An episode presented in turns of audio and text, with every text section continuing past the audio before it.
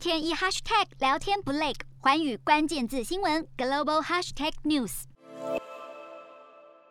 亚国家泰国政府宣布，从十一月一号开始，将会允许部分国家的旅客，只要完整的接种了两剂的新冠疫苗，入境泰国就不需要隔离了。目前公布的国家名单包括了美国、英国、中国、德国以及新加坡。根据了解，泰国为了年底的旅游旺季，将会允许来自低风险国家已经完整接种疫苗的旅客，在入境后免隔离，就能在泰国境内旅游。而接下来经过专家评估，可能还会有更多国家列入免隔离名单当中。而台湾也有望入列。洞悉全球走向，掌握世界脉动，无所不谈，深入分析。我是何荣，环宇全世界全新升级二点零版，锁定每周三、周六晚间九点，环宇新闻 MOD 五零一中加八五凯播二二二以及 YouTube 频道同步首播，晚间十点完整版就在环宇全世界 YouTube 频道。